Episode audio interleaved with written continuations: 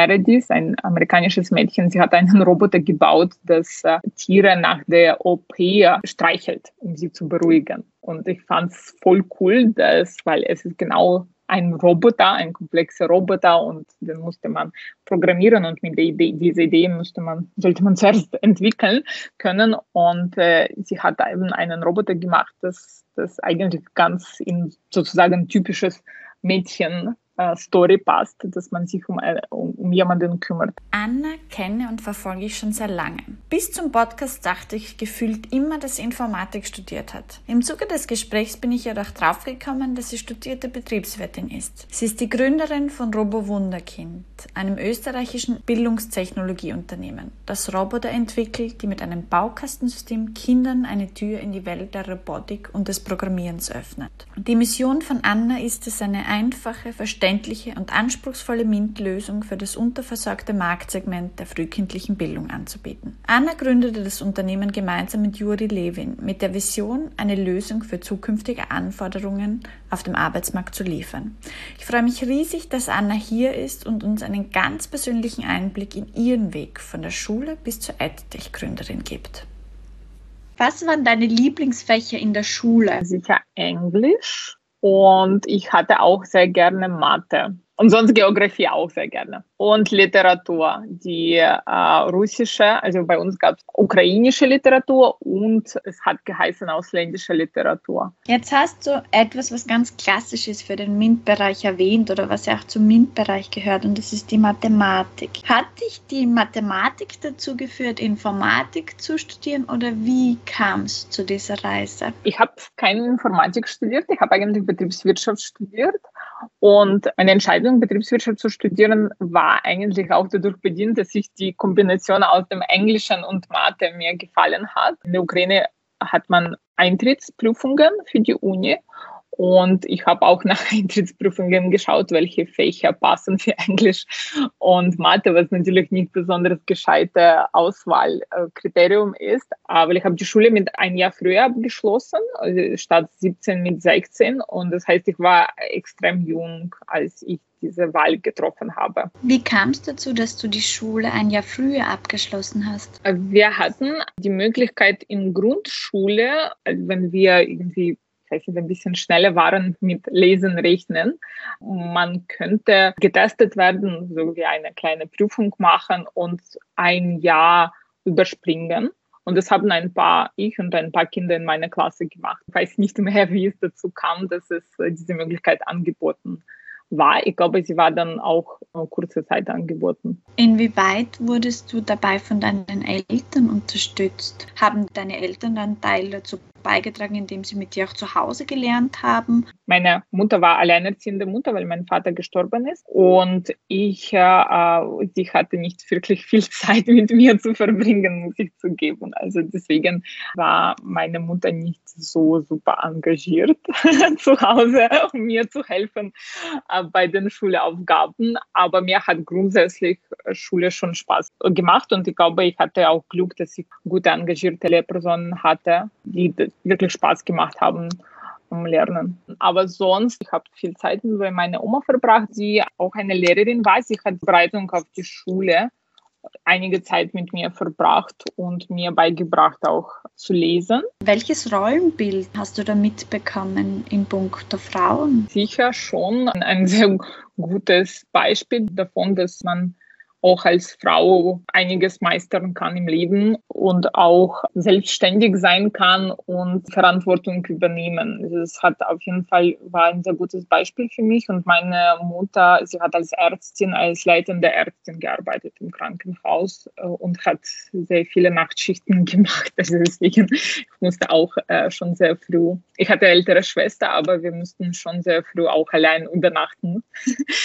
und dann als Schwester zu studieren gegangen ist ist, dann musste ich, ich allein übernachten, schon mit, ich glaube, 12, 13. Also das war eigentlich eine von den Kindheitserinnerungen, dass die mir vielleicht nicht so viel Spaß gemacht haben, aber konnte es verstehen, wieso, wieso wir das machen. War es für dich jemals ein Thema, Medizin zu studieren und Ärztin zu werden? Für mich nicht wirklich, weil ich fand es ein bisschen komisch, dass man meistens anhört alles, was, was man so an gesundheitlichen Beschwerden hat. Und ich fand es ja auch irgendwie lustig, dass wir immer, wenn viele Leute, wenn sie meine Mutter treffen würden, würden die versuchen, die Gelegenheit zu nutzen, um über ihre Gesundheit zu äh, erzählen. Das fand ich irgendwie als Kind sehr, immer sehr mühselig und wollte nie Ärztin werden, weil ich wollte nicht anhören, wie Leute sich ständig beschweren. Wenn man Ärzte als Bekannte hat, dann, dann, neigt man dazu, sich ständig über Gesundheit zu beschweren. Was wolltest du als Kind werden? Gab es da Wünsche? Ich war fasziniert von Kühefarmen, die wir in der Nähe hatten und ich fand das sehr cool. Und ich habe gedacht, ich würde gerne das mal auch übernehmen. das, das ist meine erste Erinnerung an, an Berufsvorstellungen, so mit äh, im Grundschule, sechs, sieben Jahre alt. Ich wollte eine Farm übernehmen und leiten. Also du wusstest eigentlich schon ganz früh, dass du ein Unternehmen führen möchtest, weil heute führst du ja eines. Wie ist es dazu gekommen? ja, vielleicht waren das die ersten Versuche, sich vorzustellen, wie man was leitet. Also zu dem Zeitpunkt war das eine Kühefarm. Also wie es dazu gekommen ist, also ich zu spät dazu gekommen, auf die Idee gekommen, dass man auch ein, ein eigenes Unternehmen gründen kann. Und erst mit Ende 20, nein, ich war schon 30, als wir gegründet haben. Ich hatte schon so Beispiele von meiner Mutter, die was geleitet hat, aber ich hatte nicht so viele Beispiele von meinen Augen von, von Selbstständigkeit, erfolgreiche Selbstständigkeit. Deswegen glaube ich, ich habe das nicht wirklich in Erwägung gezogen, sondern habe immer gedacht, dass ja, als Betriebswirtschaft wird man in eine Consulting oder in eine Bank arbeiten und das war für mich auch der erste Berufswahl. Also ich bin tatsächlich nach dem Studium, äh, zuerst im Consulting und dann im Investment Management gearbeitet und erst später war ich durch mein zweites Studium in London bin ich drauf gekommen, dass, dass es andere Möglichkeiten gibt. Und in, in London war die Startup-Szene zu dem Zeitpunkt viel entwickelter als in Wien.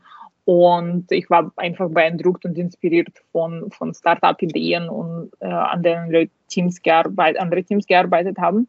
Und da habe ich daran begonnen, daran zu denken, dass es vielleicht auch möglich wäre, dass ich etwas gründe. Wie kam es dann zu Robo Wunderkind? Warum genau Robo Wunderkind? Die Idee von Robo Wunderkind ist entstanden auf dem Pioneers Festival, wo ich und Rustem beide uns engagiert haben im Organisationsteam und wir haben einfach uns unterhalten äh, darüber, wie schnell sich die Welt der Technologie entwickelt und verändert und was das für die Bildung heißt. Oder wir haben uns gefragt, auch sollen Kinder jetzt in Grundschule machen, damit sie die Fähigkeiten entwickeln, die wir glauben, wichtig sein werden in der Zukunft. Oh, und daraus ist die Idee von Robowunderkind entstanden. Also wir wollten Kindern die Möglichkeit geben, ihre eigenen Roboter bauen und programmieren und dadurch lernen, wie man mit der Technologie, Technik kreativ werden kann. Was ist deine Erfahrung jetzt mit Mädchen und Robotern? Meine Erfahrung ist, dass Mädchen auch sehr gerne mit Robotern spielen und auch sehr, sehr ganz coole Projekte machen können. Manchmal unterscheidet sich schon der Spielstil, wenn man so sagen kann, also wie man spielt. Also das Mädchen neigen dazu, mehr geschichtebasiertes Spielen äh, zu mögen, beziehungsweise auch Rollenspiele. Äh, und Buben manchmal auch also so ganz typische Sachen machen mit Roboter, der schnell fährt und laut. Aber es ist, sind ein bisschen andere Zugänge, aber beide können sehr, sehr coole und spannende und komplexe Roboterprojekte bauen. Jetzt hast du ja den Unterschied zwischen Mädchen und Burschen erwähnt. Welche Unterschiede gibt es deiner Meinung nach zwischen diesen Geschlechtern? Oder was ist der schönste Unterschied? Mir kommen jetzt in den Kopf auch nur so eher Sachen, die wir schon alle wissen, dass Buben und Männer sich mehr zutrauen und vielleicht manchmal weniger überlegen und sich losstürzen auf etwas und das Mädchen manchmal mehr Sachen bedenken und auch im Projekt und in der Zusammenarbeit bedenken einfach Punkte, die Jungs nicht in ihrem Losstürzen vergessen haben. Das finde ich dann im Teamwork eigentlich sehr, sehr praktisch, dass man sich austauscht und dass die zwei Zugänge sich ergänzen. Also es ist sehr, sehr generalisierte äh, Aussage. Es gibt natürlich sehr unterschiedliche Leute äh, und Personen unter, unter Männern und unter Frauen. Ich finde es schon auch cool, dass Mädchen sehr offen früh zeigen die Neigung, sich zu kümmern um andere. Und äh, ich finde das auch super spannend, weil dann bauen Kinder Roboter, die sich in irgendwelcher Art und Weise um andere kümmern. Zum Beispiel, wir hatten ein Projekt, wo Meredith, ein amerikanisches Mädchen, sie hat einen Roboter gebaut, das äh, Tiere nach der OP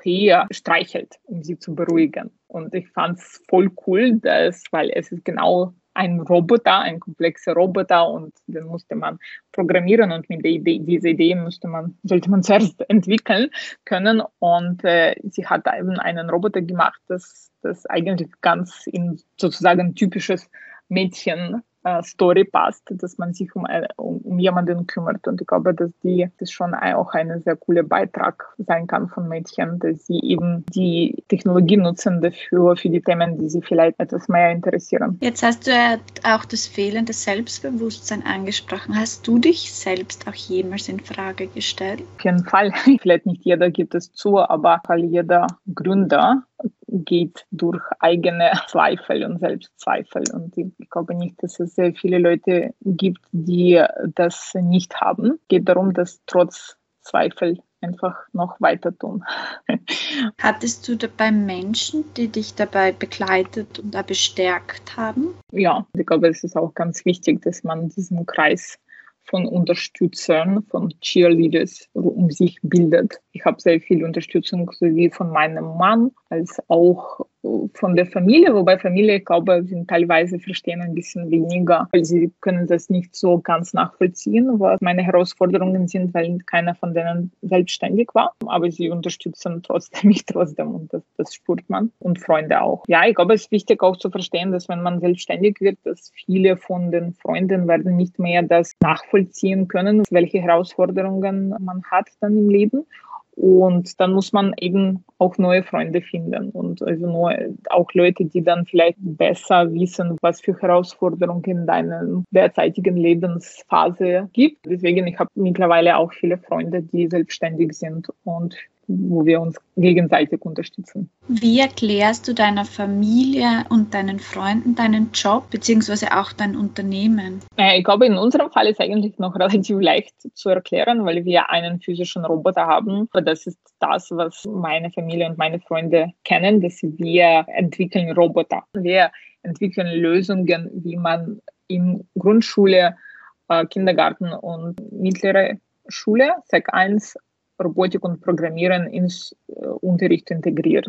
Und diese Lösung besteht aus Roboter, Apps fürs Programmieren und Lerninhalten. Apps und Lerninhalte sind genauso wichtig wie Roboter, weil die sind eigentlich die Unterstützung, wie man das macht. Also Roboter ist nur so ein, das steht im Vordergrund, aber wir machen nicht nur Roboter, sondern wir helfen Kindergarten, Bildungsinstitutionen, Robotik und Programmieren in ihr Unterricht äh, zu integrieren. Kannst du auch selbst programmieren? Ich kann ein bisschen programmieren, aber ich bin eigentlich eben nicht keine ausgebildete Programmiererin. Also ich kann mit Scratch programmieren. Vielleicht das muss man auch erklären. Es geht nicht darum, dass Kinder im Kindergarten und Grundschule schon eigene Apps machen, das wäre vielleicht zu früh. Es geht um Grundlagen. Grundlagen fürs Programmieren, algorithmisches Denken, Problem Solving, Kollaboration, Kreativität. Also wir nutzen Robotik und Programmieren in altersgerechter Form, um genau die Fähigkeiten zu entwickeln. Und diese Fähigkeit, Probleme löse, Kompetenzen, wie man miteinander arbeitet, wie man kreative Lösungen sucht, das sind genau die Fähigkeiten, die für Zukunft sehr wichtig sind, die Kindern helfen, in Zukunft ganz viele andere darauf aufbauende Fähigkeiten zu entwickeln. Aber das ist die Basis und wir arbeiten sozusagen an der Basis, an der Foundation. Ich habe ja selbst eine Programmierschule mitgegründet, Refugees Code, die Programmierschule für Geflüchtete. Und wir waren zwei Gründer, männliche Gründer und ich als weibliche Gründerin. Und was ich damals bei Meetings mit Kundinnen und Kunden oder potenziellen Partnerinnen und Partnerinnen gemerkt habe, war schon, dass die Leute eher dazu tendiert haben, mit den Männern zu sprechen. Hast du auch diese Erfahrung gemacht, beziehungsweise war das für dich bisher jemals ein Thema, dass du eine Frau bist, die dieses Unternehmen gegründet hat und die quasi dieses Produkt vertreibt? Also ich bin mir sicher, dass es ein Thema ist und das natürlich auch bei Leuten beeinflusst, entweder bewusst oder unbewusst. Aber ich habe versucht, nie daran zu denken, weil das ist dann nur frustrierend. Man muss darüber hinweg schauen und das mache ich gerne und man kann auch genauso als Frau erfolgreich sein. Und was ich auf jeden Fall sagen kann, dass ich sehr, sehr viel Feedback und Unterstützung immer von Männ auch von männlichen anderen Startup-Gründern bekommen habe. Ich glaube, es gibt schon genug Herausforderungen im Startup-Gründen, ohne Frau zu sein. Die sind vielleicht auch noch mal größer als einfach das, was man als Frau erlebt. Deswegen, ich versuche einfach nicht so viel daran zu denken, sondern eher an dem an das, was ich mache. Es ist manchmal auch vielleicht auch positiv, weil man, man bekommt noch mehr Aufmerksamkeit als Frau, weil es eben nicht so viele Frauen gibt.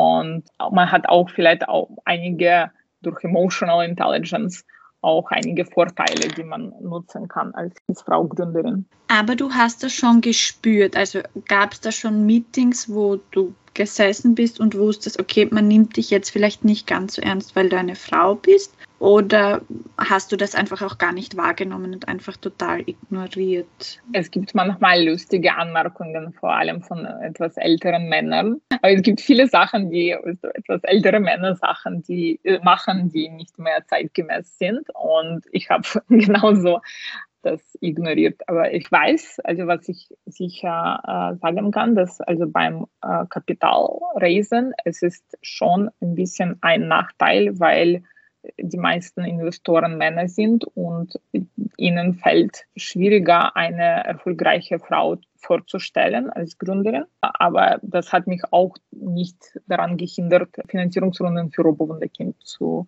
machen. Deswegen, ich weiß, dass es sicher unbewusst diese Einstellung gibt.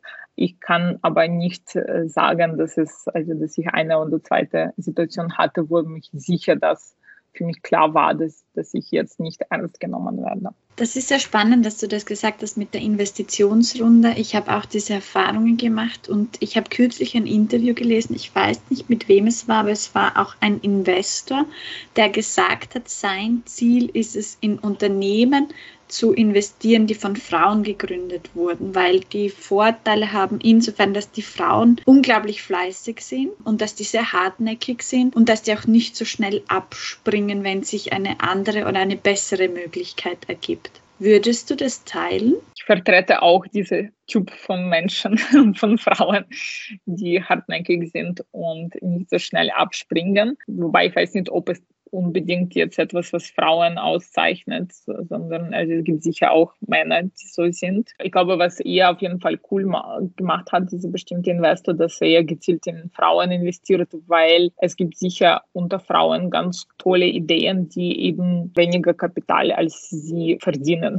ich glaube, dass er, er sieht einfach eine Business Opportunity und super, dass er das nutzt. Ich unterrichte in einer Schule und es ist ein Wahlpflichtfach Informatik und es wird von den Mädchen nicht gewählt, das Wahlpflichtfach Informatik, sondern ich habe eigentlich nur Burschen in dem Fach sitzen. Warum glaubst du, interessieren sich Mädchen zwar für die neuesten Smartphones und auch für Streaming-Plattformen, Social Media und auch Plattformen wie TikTok und Co., die ja eigentlich ein hohes Maß an technischen und gestalterischen Möglichkeiten bieten, aber eigentlich weniger dafür, wie diese Dinge funktionieren. Ich glaube, es ist schon ein, ein Ergebnis von dem Schulsystem, das derzeit schafft, nicht, nicht nur Mädchen, sondern auch vielen Kindern aufzuzeigen, wie spannend Technologie ist und was die Möglichkeiten, die man hat mit der Technologie und wie man sich kreativ ausdrücken kann. Und also das ist wie ein Superpowers das man bekommt, wenn man eben Technologie beherrscht. Und ich glaube, dass das das Ergebnis von dem derzeitigen Schulsystem und auch in Österreich speziell noch Mathe-Feindlichkeit von dem Schulsystem, die ich nicht so ganz nachvollziehen kann, weil ich hier nicht auf die Schule gegangen bin. Aber ich äh, finde, dass für mich es kommt sehr komisch vor, dass so viele Kinder so viel Angst von dem von Mathe haben und das eher als etwas Langweiliges empfinden. Ich habe das eher und ich glaube in meinem Schulsystem Mathe war viel cooler wahrgenommen und äh, ja, also Ergebnis Schulsystem und vielleicht auch ein bisschen Gesellschaft, aber in erster Linie ich finde die Schule könnte hier besseren Job machen, Kindern Interesse an den technischen Berufen beibringen. Also ich bin da total bei dir. Ich glaube auch, dass die Problematik ist, dass Informatik einfach nach wie vor meistens so ein Wahlpflichtfach ist, dass es Pädagoginnen und Pädagogen sind, die das einfach so nebenbei oft machen, sich vielleicht selbst gar nicht unbedingt für die Thematik interessieren, sondern halt einfach nur um ein paar zusätzliche Stunden dazu zu bekommen, weil sie vielleicht in ihrem Hauptfach weniger haben oder in ihren zwei Hauptfächer weniger haben. Was könnte man da machen? Ja, das ist ein, ein guter Punkt. Das hat mich auch sehr überrascht zu hören, dass äh, die meisten Informatiklehrer machen das als, ja, dass überhaupt Lehrer in Österreich machen mehrere Fächer. Das finde ich, also das, das habe ich in der Ukraine nicht so erlebt. Okay, vielleicht maximal zwei Fächer konnte man machen und das war schon so ein bisschen ja, komisch. Aber ich habe genau letzte Woche jemanden getroffen, der in seine erste Jahr als Quereinsteigerin sieben Fächer unterrichten musste. Das fand ich eigentlich erschreckend. Wenn man in einem oder in zwei Fächern ausgebildet ist, sieben unterrichten muss, dass viele Fächer werden nicht im besten Niveau unterrichtet. Ich glaube, das ist sicher ein Problem. Und das nebenbei, weil, wobei Informatik beziehungsweise man könnte überhaupt Informatik noch anders definieren, weil das Microsoft Office in Informatik zu unterrichten ist, ich finde es auch jetzt nicht, nicht, nicht mehr zeitgemäß. Aber ist klar, ist, man kann auch jetzt nicht äh, mehr Lehrpersonen herzaubern. Also es geht darum, dass man schafft, die Lehrpersonen, die grundsätzlich etwas Interesse an dem haben, dass man sie ausbildet und unterstützt. Da, glaube ich, könnte man viel besser machen. Wie könnte man jetzt Personen für die Tätigkeit als Informatiklehrerin oder Informatiklehrer motivieren? Warum interessieren sich dafür so wenig? Von vielen ist es Angst und da ja, die Angst muss, muss man wegnehmen können und vor allem durch Ausbildung, Weiterbildung und laufende Unterstützung, weil natürlich haben alle Angst von, von Veränderungen. Aber wenn, wenn ein Unternehmen sich verändern muss, dann bekommen Mitarbeiter das Training und werden von Veränderungs-Change Managers unterstützt. Und das braucht man in der Schule. Man braucht professionelle Weiterbildung und auch viel Unterstützung. Und was ich als sehr bewährtes Modell sehe in anderen Ländern, dass äh, es werden Vollzeitstellen geschaffen, die sich damit auseinandersetzen, wie man unterrichtet und was man unterrichtet. Und es sind Curriculum Directors oder STEM Directors, STEM Curriculum Directors oder Digital Coordinators. Und sie sind Personen, die Lehrpersonen, die überhaupt nicht unterrichten, sondern nur sich damit beschäftigen, wie man Lehrpersonen dabei unterstützt bei der Auswahl von Lerninhalten, von Curriculuminhalten und von äh, digitalen Tools, die man dann im Unterricht anwendet. Das wäre ganz wichtig, auch in Österreich mit der Zeit sowas zu etablieren, weil derzeit natürlich, ich, ich fühle die Frust von Lehrpersonen, die oft allein gelassen werden. Also ich bin da total bei dir. Ich glaube, dass das ein gutes Werkzeug wäre. Ich habe selbst das Studium in Informatik, Didaktik gemacht und das wäre eigentlich so ein Steam Director, halt äh, vorwiegend für die Informatik, aber das wäre es eigentlich auch gewesen, um auf der einen Seite nicht nur selbst zu unterrichten Informatik, sondern eben auch andere dabei zu unterstützen, ihren Informatikunterricht zu entwickeln und innovativer zu gestalten. Es war allerdings bei uns im Studium das Problem, Problem, dass es viel zu wenig Interessenten gegeben hat. Es gab viel zu wenig Studierende und es hat dann in weiterer Folge auch dazu geführt, dass es wieder abgeschafft wurde. Was ich irrsinnig schade finde und jetzt auch nicht besonders vorausschauend, wenn man jetzt gerade die Covid-19-Krise hernimmt, wo man sieht, dass das wieder mehr werden sollte und nicht dann wieder abgeschafft werden sollte. Glaubst du auch, nachdem du Quereinsteigerin bist, dass du da einen anderen Blick drauf hast als jetzt die Personen, die im Bildungssystem tätig sind? Ja, auf jeden Fall. Also dadurch, dass ich äh, Quereinsteigerin und dass ich viel Erfahrung mit Schulsystemen in anderen Ländern mittlerweile habe, dass ich einiges aufzeigen kann und eben die Fragen stellen kann, wieso machen wir das eben nicht anders. Ich finde es ganz cool, wenn mehr Quereinsteigerinnen als Lehrpersonen Lehrpersonen werden, weil man bringt eben andere Lebenserfahrungen und man kann coole Fragen stellen. Ich würde mich freuen, wenn auch im äh, deutschen Schulsystem mehr Quer Quereinsteigerinnen geben würde. Bist du selbst in einem Frauennetzwerk aktiv? Ja, in mehreren. Women Unite. es gibt mittlerweile schon einiges an Netzwerken und ich versuche nach Möglichkeiten dabei aktiv zu sein, aber ich habe auch meinen eigenen Kreis von Gründerinnen, mit denen ich im Kontakt bleibe, wo wir uns gegenseitig gerne unterstützen. Jetzt hast du selbst ein Unternehmen wie viele Männer und wie viele Frauen hast du da im Unternehmen? Beziehungsweise ist mhm. das ausgeglichen oder achtest du da darauf? Ja, es ist eine gute Frage, weil wir haben uns genau letzte Woche darüber unterhalten, dass ich eigentlich nicht darauf achte. Ich achte immer darauf, die beste, bestqualifizierte Person für die Stelle zu finden. Und es hat sich so ergeben, dass wir genau 50-50 derzeit sind. Und ich glaube, es hängt auch damit zusammen, dass wir wahrscheinlich überproportional mehr Frauenbewerbungen äh, be bekommen, weil sie sich, äh, weil es gibt sehr oft eben sehr männergeführte Unternehmen, die äh, sehr männlich kommunizieren und wo sie ihre Team nur als Männer zeigen. Dann kann ich mir auch vorstellen, dass das als Frau nicht unbedingt da sich bewirbt. Also wir bekommen viele Bewerbungen von Frauen und bis jetzt haben wir nie wirklich jemanden bevorzugt, basierend auf seinem oder ihrem Geschlecht und haben trotzdem 50-50. Das ist ja spannend, dass du sagst, dass ihr mehr weibliche Bewerbungen bekommt. So intuitiv würde ich mich auch auf alle Fälle dafür bewerben, weil ich finde, dass du da einen sehr großen Stellenwert hast, weil du das führst und das irgendwie eine große Inspiration und Bereicherung ist. Und ich kann mir schon auch vorstellen, dass das Frauen eher anspricht. Und du hast da gesagt, weil ihr da weiblicher kommuniziert. Wie kommuniziert kommuniziert man da weiblich oder wie kann man mehr Frauen ansprechen, sehr zu bewerben? Braucht es eben da so wie dich als Role Model, als mhm. Unternehmensführerin? Weiblich kommuniziert ist für mich eher so, dass wir zeigen, dass sie Diversität.